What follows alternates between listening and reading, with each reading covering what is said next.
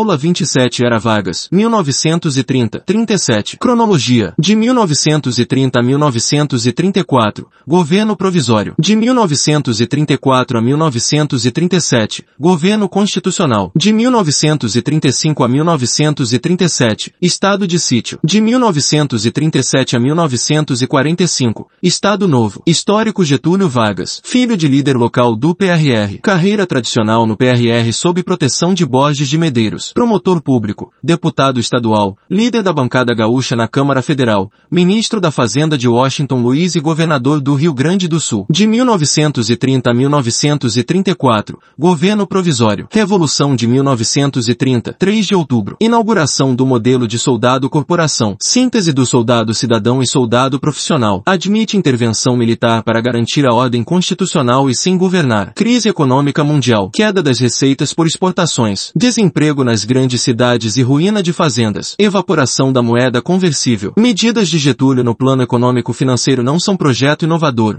mas ações circunscritas pela crise mundial. Compra e queima dos estoques de café. Suspensão dos pagamentos da dívida externa. Reintrodução do monopólio cambial do Banco do Brasil. Receita em moeda estrangeira deveria ser trocada no BB. Washington Luiz já havia decretado essa medida, que fora revogada pelo governo revolucionário. Colaboração entre o Estado e a Igreja. Colaboração datava dos anos 20 com a presidência Arthur Bernardes. 1931. Inauguração do Cristo Redentor. Apoio da massa católica ao novo governo. 1931. Decrete que permite ensino da religião nas escolas públicas. Centralização. 1930. Dissolve o Congresso Nacional. Legislativos estaduais e municipais. Interventores federais em todos os estados, menos Minas Gerais. 1931. Código dos Interventores. Subordinando-os ao poder central. Diminuição da autonomia estatal com proibições contração de empréstimos externos sem autorização do governo federal, gastar mais de 10% da despesa ordinária com serviços da polícia militar, dotar polícias estaduais de artilharia e aviação, armar as polícias estaduais em proporção superior ao exército, política do café, federalização da política do café, 1931, política passa do Instituto do Café do Estado de São Paulo para novo órgão federal, o Conselho Nacional do Café, CNC, sob influência dos cafeeiros, CNC era constituído por por delegados dos estados produtores. 1933, criação do Departamento Nacional do Café, DNC. Diretores nomeados pelo Ministro da Fazenda. 1931, decreto estabelece compra, por parte do governo federal, de todos os estoques de café existentes no país, com exceção de São Paulo, em razão de um empréstimo obtido em 1930. Acusações de que as condições haviam sido boas para banqueiros, e não para produtores. Compra a partir de receita de exportações. Destruição do café para reduzir oferta e sustentar preços. Prática feita em outros países com outros produtores, Argentina e Austrália. Prática durou até 1944, sendo destruídas 78,2 milhões de sacas. Política trabalhista. Política coerente, apesar de ter várias fases entre 1930 e 1945. Fruto da ação do Estado e não de pressões de classes sociais. Ministros do Trabalho. Lindolfo Collor e Salgado Filho. Participantes de movimentos populares da Primeira República. Advogado Evaristo Augusto de Moraes e sindicalista Joaquim Pimenta. Técnicos ministeriais, Oliveira Viana e Valdir Niemeyer. Reprimiu os esforços de organização autônoma da classe trabalhadora urbana e a atraiu para sua tutela. Repressão sistemática sobre partidos e organizações de esquerda, em especial o PCB. Boris Fausto. Repressão mais sistemática do que na Primeira República. 1930. Criação do Ministério do Trabalho, Indústria e Comércio. Leis de proteção ao trabalhador. Regulação do trabalho de mulheres e menores. Concessão de férias. Limite limite de 8 horas da jornada, resistência de associações de industriais e comerciantes, resistência de organizações operárias sob controle de correntes de esquerda, base de trabalhadores pressionam por enquadramento para desfrutarem de direitos. 1933, fim do sindicalismo autônomo. 1931, lei da sindicalização, enquadramento de sindicatos, sindicato como órgão consultivo e de colaboração com o poder público. Legalidade de sindicato dependia de reconhecimento ministerial. Funcionários do Ministério assistiam existiam as assembleias sindicais, unicidade sindical, um sindicato por categoria, sindicalização não obrigatória, criação de órgãos de arbitramento de conflito entre patrão e operários, juntas de conciliação e julgamento, Constituição de 1934 previa salário mínimo, educação, revolucionários de 30 queriam formar elite mais ampla, tentativas de reforma vinham da década de 20, por iniciativa dos estados, São Paulo, combate ao analfabetismo e integração de imigrantes, 1920, reforma por São Sampaio Dória, Ceará, 1922, Lourenço Filho, Bahia, 1924, Anísio Teixeira, Minas, 1927, Mário Caçassanta, DF, 1927, Fernando de Azevedo. Educação entra na visão geral centralizadora, 1930, criação do Ministério da Educação e Saúde, autoritária mas não fascista, não envolve grande mobilização da sociedade, não a formação escolar totalitária, conservadorismo de influência católica, duas correntes básicas opostas, reformadores liberais, defesa do ensino público e gratuito, sem distinção de sexo, corte de subvenção a escolas religiosas, restrição de ensino religioso a escolas privadas, ampla autonomia técnica, administrativa e econômica do sistema escolar, currículo mínimo comum, princípio da unidade do ensino, com adaptações regionais, 1933, Manifesto da Escola Nova, Fernando de Azevedo, principal redator, Anísio Teixeira e Lourenço Filho, figuras importantes, falta de cultura própria ou cultura geral, Brasil atrás de reformas no México, Uruguai, Argentina e Chile, pensadores católicos, ênfase na escola privada, defesa do ensino religioso, diferenciação entre sexos, destaque para o seu de Amoroso Lima, inspiração para Capanema e Francisco Campos, lideranças mineiras, Francisco Campos, ministro da Educação entre 1930 e 1932, preocupação com ensino superior e secundário, Gustavo Capanema, ministro entre 1934 e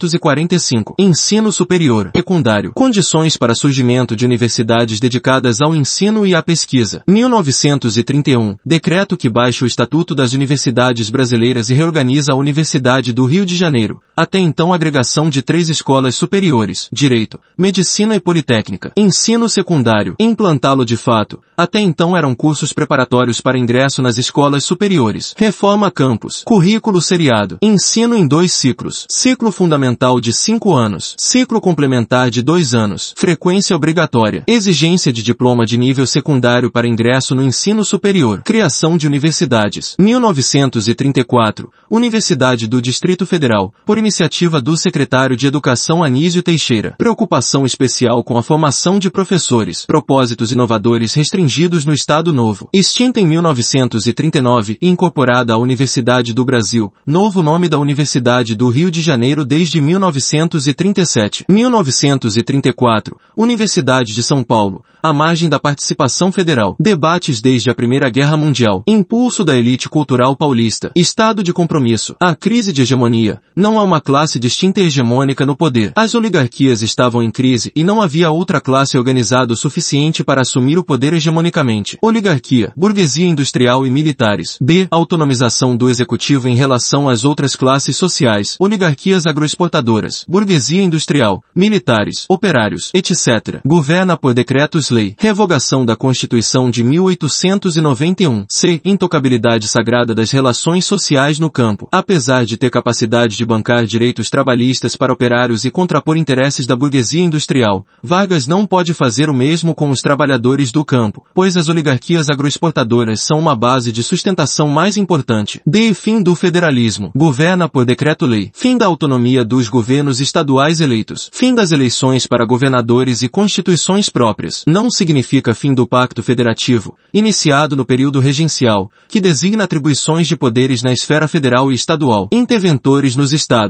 Tenentes. Tentativa de Vargas de instrumentalizar os tenentes e enfraquecer as oligarquias estaduais. Fundam o Clube 3 de Outubro, grupo de tenentes interventores com projeto próprio. Vargas tenta controlar os interventores. Criação do Código dos Interventores, que deveriam reger sua atuação. Criação de Congresso Anual de Interventores, para subordinar a atuação dos interventores ao poder central. 1930. Juarez Távora, vice-rei do Norte. Em estados do Nordeste, foi comum os interventores negociarem com os interesses oligárquicos locais e não confrontá-los. 1931. Távora pede exoneração e extinção da delegacia. Extremismo haviam sido controlados. Vargas cria uma figura para realinhar os interventores. Gous Monteiro tem papel fundamental na desarticulação do Clube 3 de Outubro. Vargas não indica interventor para Minas Gerais, governado por Antônio Carlos Ribeiro de Andrada. E criação do Ministério do Trabalho, Indústria e Comércio, MTIC. Ministério da Revolução. Olhar prioritário para a questão social do trabalho e de questões urbano-industriais industriais. Ministro Lindolfo Collor, 1931, Lei da Sindicalização, Unicidade Sindical, Sindicato Único em cada base territorial, Monopólio da Representação, asterisco diferente de Unidade Sindical, Única Corporação, para patrões e funcionários, por setor produtivo asterisco, tutela estatal, Estado regula trabalho e restringe acesso a direitos a determinadas condições, indivíduo precisa se sujeitar às condições do Estado para dispor de seus direitos, resistências, burguesia industrial, contra a diminuição dos seus lucros, sindicalismo, revolucionário, contra a tutela estatal ou contra o monopólio da representação, 1933, sem sindicalizados, esse tipo de sindicalismo perde força, gera o sindicalismo pelego, hegemônico, que busca não representar o trabalhador em oposição ao patrão, mas sim mediar a relação entre ambos de forma conciliatória, reforçado pelo futuro imposto sindical, 1940, quando os sindicatos passam a contar com renda garantida por contribuição compulsória dos trabalhadores repassada pelo Estado. F. Intervencionismo econômico. Conselho Nacional do Café, CNC. Órgão federal com funcionários do Ministério da Fazenda e representantes dos cafeicultores. 1933. Criação do Departamento Nacional do Café, DNC. Sem representantes cafeicultores. Vargas defende os interesses de cafeicultores, mas não especificamente de São Paulo. Instituto do Açúcar e do Álcool, IAA. Órgãos estatais para valorizar diversos produtos. Erva mate, borracha, algodão, couro. 1931. Criação do Departamento Oficial de Publicidade. 1934. Criação do Departamento de Propaganda e Difusão Cultural, no âmbito do Ministério da Justiça, funcionando até 1939. Resistência às mudanças. Grupo Tenentista ataca Diário Carioca. Governo criticado por contemporizar punição. 1932. Rompimento da Frente Única Gaúcha. Demissão coletiva de ministros gaúchos por políticas nacionais em detrimento do RS. Minas Gerais. Afastamento em consequência do fim da autonomia dos estados. São Paulo. Cinco interventores em dois anos. Maioria militar e não paulista. Preconceito contra nordestinos. Origem de muitos tenentes interventores. João Alberto. Pernambucano. É interventor. Tenta criar base de apoio com associações de cafeicultura e sindicatos operários. Destaque para Miguel Costa. Secretário de Segurança e comandante da Força Pública. Antigo líder da coluna. Promove ressurgimento de sindicatos. Centro dos Estivadores de Santos. Grande greve dos têxteis de São Paulo. João Alberto demissiona. Miguel Costa usa o movimento para barrar nomeação de Plínio Barreto, jornalista ligado ao PD. Tenentes contavam com simpatia de alguns núcleos do setor agrário, da classe média e de operários, mas população era majoritariamente contra. Fim da autonomia do Estado. Confrontos entre tenentes e estudantes com motes. Tiros de sede de jornal tenentista. Criação do movimento MMDC. Campanha do ouro para o bem de São Paulo. Doação de ouro pela sociedade civil para a compra de armas. Entram em contato com os Estados Unidos para comprar armas e aviões. 1932. Criação da Frente Única Paulista. PRP mais PD. Participação de parte do movimento operário. Adesão de quase todos os grupos sociais,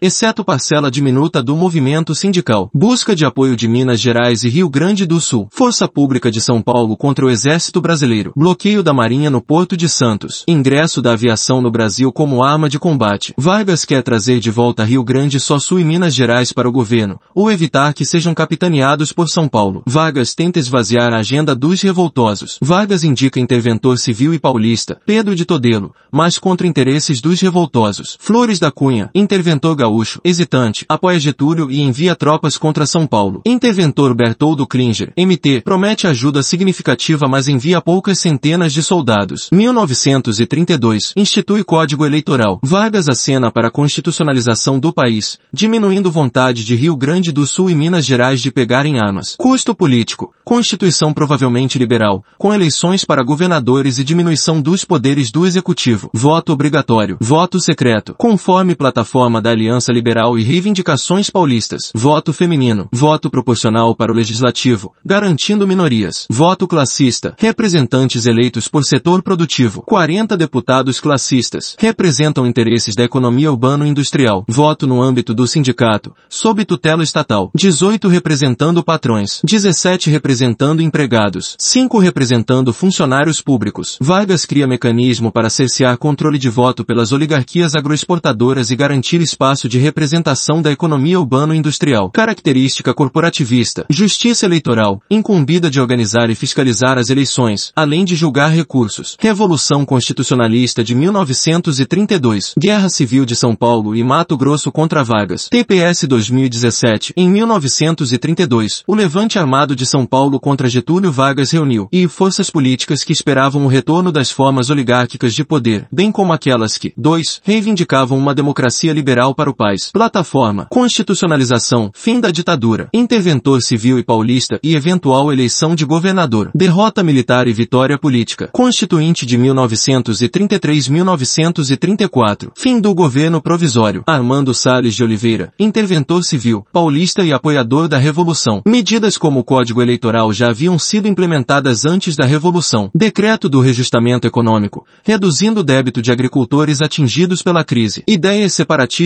marginais. Surgimento do integralismo. Vitória de Vargas. Concurso político. 1933-1934. Constituinte eleita conforme Código Eleitoral em 1932. Grupos com projetos de país estruturados. Liga Eleitoral Católica. LS. Escola Nova. Manifesto dos Pioneiros da Educação Nova. 1930. Burguesia Industrial. Discussões durante a Constituinte. Política Econômica. Modelo agroexportador ou urbano industrial. Educação e saúde. Consenso quanto à necessidade de um sistema nacional para ambos os casos. A discussão se dá quanto à forma e conteúdo. Voto. Direitos trabalhistas. Federalismo. Fim dos interventores. Apesar do voto secreto, as oligarquias estaduais ainda tinham, por meio de diversos mecanismos, grande controle sobre o voto. Constituinte eleita tem predominância de interesses agroexportadores. Saldo. Federalismo mais liberalismo político mais direitos sociais e trabalhistas mais intervencionismo estatal. Estado brasileiro detém as riquezas naturais do território. Governo percebeu que não poderia ignorar a elite paulista. São Paulo compreenderam que precisariam criar compromisso com o poder central. Constituição de 1934. Inspirações. Constituição do Rio Grande do Sul de 1891. Concilia autonomia estadual com poder executivo central forte. Constituição de Weimar de 1919. Primeira a constitucionalizar direitos trabalhistas. Pontos importantes. Mandato presidencial de quatro anos sem reeleição. Primeira eleição indireta. Concorrência de Gous Monteiro. Encarnação do soldado corporação. Federalismo. Liberalismo político. Pluralidade sindical. Pouco efeito prático. Uma vez que o sindicalismo autônomo revolucionário já havia sido desestruturado. Desaparece da legislação em 1939. Incorporação do Código Eleitoral de 32. Voto secreto. Obrigatório. Feminino e classista. Para mulheres. Era obrigatório apenas para servidoras públicas. Justiça eleitoral. Fim da CVP. Inovação constitucional no Brasil. Nacionalização de recursos estratégicos do subsolo. Código de águas, minas, florestal, etc. Criação da Justiça do Trabalho, com regulamentação em 1941, fora do âmbito do Poder Judiciário, integrado a ele na Constituição de 1946. Indicação que as leis trabalhistas não estavam sendo cumpridas. Juiz do trabalho não precisava ser formado em direito. Mantém o papel do Estado como mediador de conflito entre capital e trabalho. Tentativa de diminuição do atrito. Origem, juntas de conciliação e julgamento. Órgão para arbitrar conflitos entre patrões e operários. Criação do Conselho Superior de Segurança Nacional. Presidido pelo Presidente da República. Integrado por ministros e chefes dos Estados Maiores do Exército e da Marinha. Serviço Militar Obrigatório. Direitos. Direitos civis. Rol previsto na letra da lei. Direito à vida. Liberdade de expressão. Inviolabilidade do lar e da correspondência. Direito de ir e vir. Habeas corpus. Inovação nos mecanismos constitucionais de garantia dos direitos. Mandado de segurança. Previsão de assistência jurídica aos necessitados. Defensoria Pública criada em 1988. Direitos políticos. Pluripartidarismo. Tendência de criação de partidos nacionais. De 1934 a 1937. Legislativo independente e autônomo. Estado de sítio entre 1935 e 1937 limita essa independência. Direitos sociais. Ensino primário gratuito e obrigatório. Presente em 1824 e excluído da Constituição de 1891.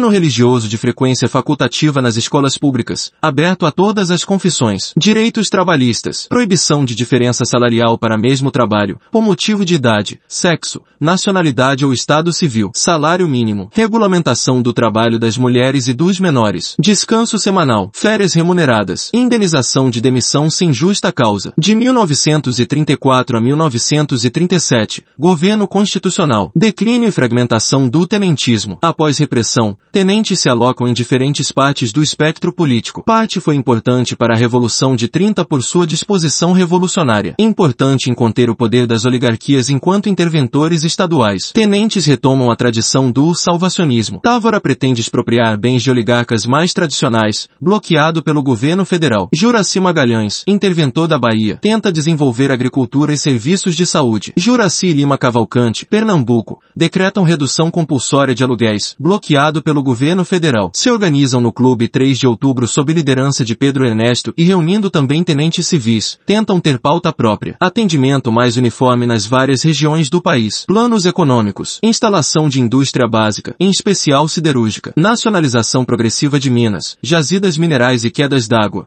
Meios de transporte e comunicação. Prolongamento da ditadura. Constituição que estabelecesse representação por classe junto à representação individual, com igual número de representantes para cada estado. Vargas tenta enfraquecer os tenentes. 1930. Juarez Távora. Ex-tenente. Interventor dos interventores. Delegacia Regional do Norte. Criação do Código dos Interventores. Aproxima-se de Góes Monteiro, jovem turco, que desarticula o clube. O clube seria uma divisão político do exército, enquanto Góes Monteiro defende posição corporativa única. 1935. Fim do clube 3 de outubro e fortalecimento político do exército enquanto corporação. Força das elites regionais. Resultados favoráveis às lideranças locais, com tenentes perdendo força. Fortalecimento político do exército. 1935. Lei de Segurança Nacional, LSN. Desenvolvimento dos recursos de poder do país. Reaparelhamento das Forças Armadas. Indústria de base. Polarização política e emergência de política de massas. Correntes polarizantes mundiais. Fascismo. Presente no Brasil a partir da Ação Integralista Brasileira. AIB. 1932. Frentes antifascistas. Presente no Brasil com a Aliança Nacional Libertadora. ANL. 1935. Novidade do contexto dos anos 1930. Pela primeira vez na história do Brasil. Partidos nacionais, de massa. 200 mil associados formalmente à AIB. 1932. AIB. Criado após a Revolução Constitucionalista. Fascismo verde e amarelo. Lema Deus, Pátria e Família. Cumprimento Anauê. Liderança de Plínio Salgado. Poeta modernista do Manifesto Verde e Amarelo. Escola da ANTA. Ideólogos importantes. Miguel Reale. Responsável pela seção de doutrina da AIB. Gustavo Barroso. Antissemita. Característica pessoal e não generalizável à AIB. Seção de doutrina. Defesa de partido único. Órgãos representativos de profissões e entidades culturais. Inspirações. Nacionalista. Doutrina social da igreja. Caridade como instrumento de redução de desigualdades. Negação da luta de classes. Antiliberal e anticomunista. Retórica anticapitalista. Ataca o capital associado ao judeu. Não ameaça a propriedade privada e apoia as empresas nacionais. Utilização de rituais e símbolos. Culto da personalidade do chefe nacional. Cerimônias de adesão. Desfiles dos camisas verdes. Braçadeira com letra sigma. Composição de membros. Majoritariamente profissionais urbanos de classe média, mas também militares. Funcionários públicos. Profissionais e membros de camadas populares, mas também militares. Estimativa entre 100 e 200 mil membros em 1937. Confrontos. Confrontos na década de 30 com comunistas. Pontos comuns. Crítica ao capitalismo. Culto à figura do líder e defesa de partido único. 1935. ANL. Luiz Carlos Prestes como presidente de honra. Ercolino Cascado. Capitão da Marinha. Líder da revolta do encoraçado São Paulo e interventor no RN. Na presidência ostensiva. Pertencente à Liga Comunista. Alinhado a Moscou. Volta ilegalmente ao Brasil em 1935.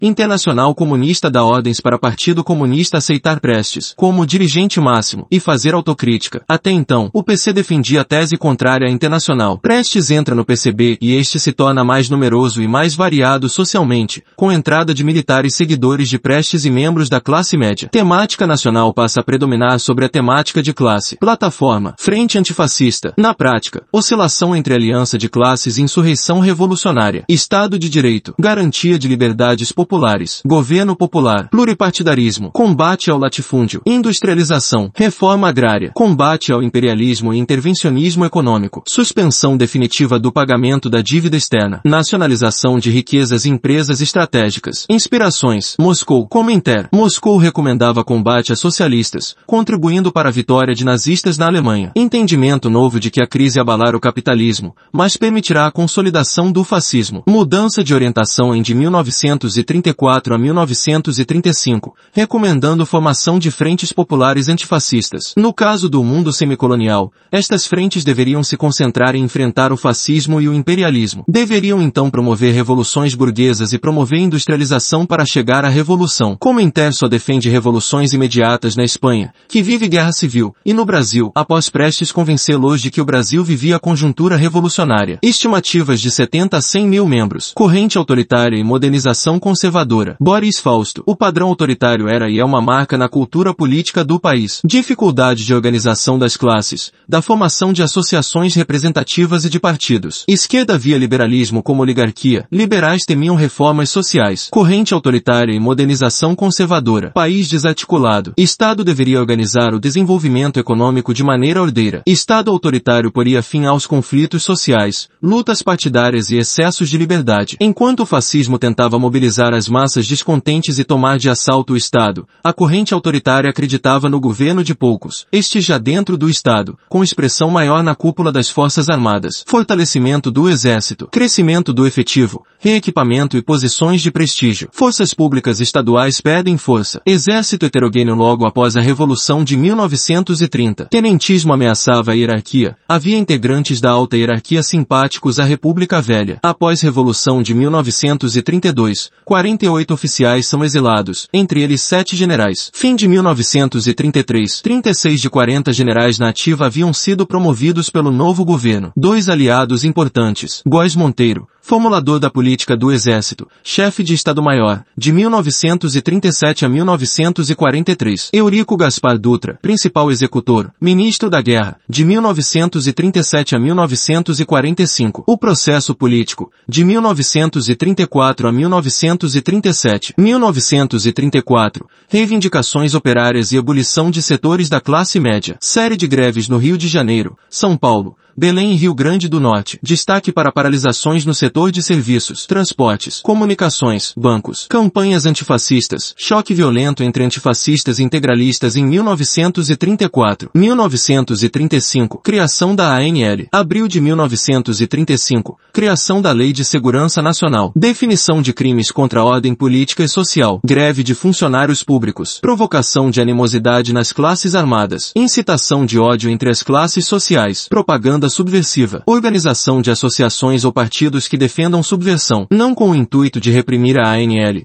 mesmo que seja futuramente usada com esse fim. Manifestações de protesto de sindicatos, jornais e grupo de oficiais do Exército e Marinha do Clube Militar. 1935. Carlos Lacerda, comunista, lê discurso escrito por Prestes, na tentativa de fazer as Forças Armadas entenderem que Prestes estava em Moscou. Todo poder à ANL paralelo com todo poder aos sovietes. Lema de Lenin nas teses de abril. Julho de 1935. Com base na Lei de Segurança Nacional e após discurso de Prestes, Getúlio fecha a ANL. Prestes toma isso por confirmação da conjuntura revolucionária. Aciona seus contatos nas Forças Armadas para desencadear a Revolução Comunista. Moscou envia quadros dirigentes estrangeiros, inclusive um agente soviético para controlar recursos enviados por Moscou. Novembro de 1935. Intentona comunista. Sublevação de quartéis que deveriam fazer Revolução Armada e contavam com a adesão da população. Poucos quartéis são tomados. A maior parte não se rebela ou é reprimida precocemente. Começa no RN, onde junta de governo toma o poder por quatro dias. Rebeliões também no Recife e Rio. Líderes clandestinos do Partido Comunista são encontrados, presos, torturados e alguns mortos. Decretação do estado de sítio, de 1935 a 1937. Ameaça comunista internacional como justificativa para suspender liberdades individuais ainda em regime constitucional. 1936. Congresso aprova todas as medidas excepcionais solicitadas pelo Executivo. Estado de sítio é equiparado ao estado de guerra. 1936. Parlamentares que apoiaram ou se simpatizaram com a ANL são presos. 1936. Comissão Nacional de Repressão ao Comunismo. Investigação de envolvimento de funcionários públicos. Aumento do poder de Filinto Miller. Antigo tenente-chefe da Polícia da Capital Federal. 1936. Tribunal de Segurança Nacional. Órgão judiciário subordinado ligado ao governo. Justificava-se para julgar os envolvidos na insurreição de 1935. Se torna órgão permanente, existindo durante todo o Estado Novo. Repressão contra quase toda oposição relevante. Não reprime a oligarquia paulista. Armando Salles de Oliveira. Vargas instrumentaliza a AIB para reprimir a ANL. A AIB acredita que terá espaço em ditadura varguista. 1937. Candidaturas a presidente. Vargas lança candidato da situação. José Américo de Almeida. Tenente civil. Havia sido ministro de Viação e Obras Públicas. José Américo se apresenta como candidato do povo e denuncia exploração imperialista. Objetivo de aparente respeito ao rito eleitoral. Reeleição não permitida pela Constituição de 34. Apoio da maioria dos estados do Nordeste e Minas Gerais, além de setores pró-vagas em São Paulo e Rio Grande do Sul. AIB lança Plínio Salgado. Partido Constitucionalista, formado por PD e alguns menores, lança Armando Salles de Oliveira. Apoio de Flores da Cunha e tentativa frustrada de união da elite paulista. Especulação em torno da candidatura de Góes Monteiro. Afrouxamento de medidas repressivas. Ministro da Justiça, José Carlos de Macedo Soares, ordena a soltura de cerca de 300 pessoas em 1937. Novo pedido de prorrogação do estado de sítio não é concedido pelo Congresso. Expectativa quanto à possível ruptura. Sombra da Guerra Civil Espanhola. Rio Grande do Sul, São Paulo e Bahia firmaram pacto para garantir legalidade. Forças internas estaduais estavam divididas demais para blocos serem eficazes. Governo intervém em estados e Distrito Federal. Destitui Pedro Ernesto, prefeito popular, acusando de estar associado à extinta ANL. Oficiais legalistas do Exército são afastados dos comandos militares. 1937. Plano Correm. Olímpio Mourão Filho, integralista, apresenta documento falso com plano de revolução judaico-comunista. Em 30 de setembro, documento é transmitido na Hora do Brasil e publicado em jornais. Pretexto para cancelar as eleições de 1938. Congresso aprova estado de guerra e suspensão de garantias constitucionais por 90 dias. General Daltro Filho decreta federalização da Brigada Militar do Rio Grande do Sul, Flores da Cunha, o único que houvera demonstrado disposição para uma resistência legalista armada. Exila-se no Uruguai. Vargas já negociava golpe com os estados a partir da intermediação de Negrão de Lima, sob argumento de que não havia clima político favorável à eleição, e sendo necessário também dissolver Câmara e Senado. Governadores eleitos em 1934 manteriam cargo como interventores. Proposta não recebe apoio de Juraci Magalhães, da Bahia, e Carlos de Lima Cavalcante, de Pernambuco. Armando de Salles Oliveira lança manifesto aos chefes militares para que impedissem o golpe. Após o golpe em 1937, todos os governadores são mantidos, com exceção de 10 de novembro de 1937, golpe militar, golpe branco, com objetivo de refundar a República. Constituição escrita por Francisco Campos imediatamente outorgada. Apoio das Forças Armadas e dos governadores. Leitura. Sabluide. Boris Fausto. Histórico Vargas. Ascensão no partido. Questão financeira e equilíbrio entre tenentes e oligarquias. Estreitamento da relação Estado-Igreja a partir do governo Arthur Bernardes. Após momento inicial de afastamento após a proclamação da República e definição de Estado laico. Inauguração do Cristo Redentor durante o governo Vargas e implantação do ensino religioso no ensino fundamental. Fechamento do Congresso e de todos os níveis do Legislativo. Implantação de interventores nos estados. Diminuição da autonomia dos estados. Continua sendo um arranjo federativo, apesar de mais centralizado. Política de vagas para o café. Federalização da política de valorização do café para Boris Fausto. As mudanças implementadas por vagas não se tratavam de grandes inovações implantadas com fins de um projeto de mudança estrutural da economia brasileira, mas seriam sim atitudes lógicas dada a conjuntura econômica. Benefícios aos banqueiros que compram estoques de café. Governo usa receita de impostos de importação para comprar café e destruí-lo. Confisco cambial. Política que vai até 44. A momento turbulento envolvendo a dívida externa em 31. Política trabalhista não é igual de 30 a 44. Havendo muitas mudanças ao longo do processo, mais diminuir a autonomia dos movimentos trabalhistas mais tutela. Estatal. Boris Fausto diz que a repressão ao PCB é mais sistemática do que na Primeira República. Já havia leis trabalhistas antes de 30. Havendo no pós 30 uma mudança na relação entre Estado e classe trabalhadora, urbana, principalmente. Boris Fausto elenca leis que regulamentam trabalho, mulheres e crianças, férias e oito horas, lei de sindicatos, patrões e funcionários, sendo os sindicatos instrumentos de mediação e não confrontação. 34. Pluralidade sindical. Unicidade acaba por decreto. 35. Intentona comunista. Estado de sítio. Evaristo de Moraes. Advogado com papel central na política trabalhista de vagas. Mesmo havendo repressão sistemática aos movimentos trabalhistas mais radicais e um projeto de cooptação dos trabalhadores sob tutela estatal, a resistência de patrões isso significa a mudança na política trabalhista é um projeto de Estado, e não fruto de lobby de setores civis. Até 33 o sindicalismo autônomo está derrotado. Reformas educacionais estaduais nos anos 20 Políticas públicas em São Paulo, CE, Minas Gerais, Rio de Janeiro, Lourenço Filho, Anísio Teixeira mais outro. Nos anos 30, pensa-se uma política nacional para educação, discussão sobre fascismo na educação, há traços fascistas em vários pontos do Estado Novo, mas não se pode dizer que seja um Estado fascista, e sim autoritário. Conceitos importantes. Educação totalitária. Doutrinação fascista. Postura autoritária. Francisco Campos, ministro da Educação 3445. Gustavo Capanema ambos têm reformas importantes. Primeiras faculdades e cursos superiores foram criados no período joanino. Primeiras universidades foram criadas na década de 20. Universidade do Rio de Janeiro, criada em 1920 por reformadores liberais ou escolonovistas, ordens federais para a criação estruturada de universidades, Estatuto das Universidades Brasileiras,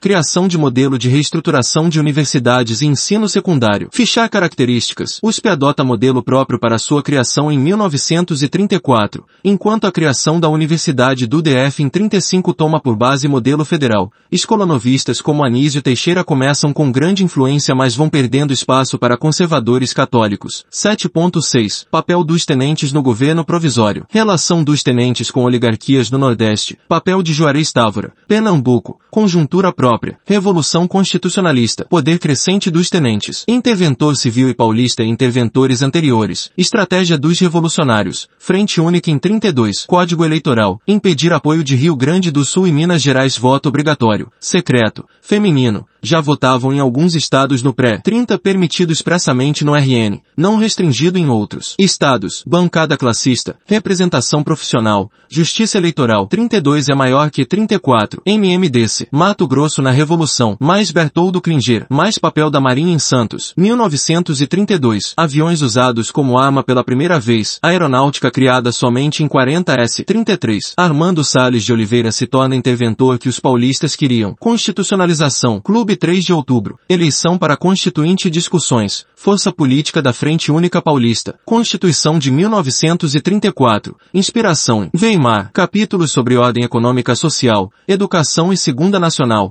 assim como política nacionalista no campo econômico. Pontos importantes trabalhistas na Constituição. Conselho Superior de Segurança Nacional. 7.7. Processo entre 34 e 37. Papel crescente do Exército. Integralismo. Fichar com carinho. Confronto entre integralistas antifascistas e comunistas da ANL, autoritarismo e modernização conservadora, diferença entre A e e autoritarismo, Góes Monteiro e neutralização dos tenentes, 34-37, greves, Lei de Segurança Nacional, Clube Militar, ANL, Laceda, surgimento, presidente de honra, presidente de fato, posições, estado de sítio, toque de recolher, extensão do estado de sítio, prisão de parlamentares, repressão à oposição, Filinto Miller e Tribunal, Partido Constitucionalista, papel da elite gaúcha, papel do PRP, José Américo de Almeida, Plínio Salgado, Vargas tentando evitar a eleição, Macedo Soares,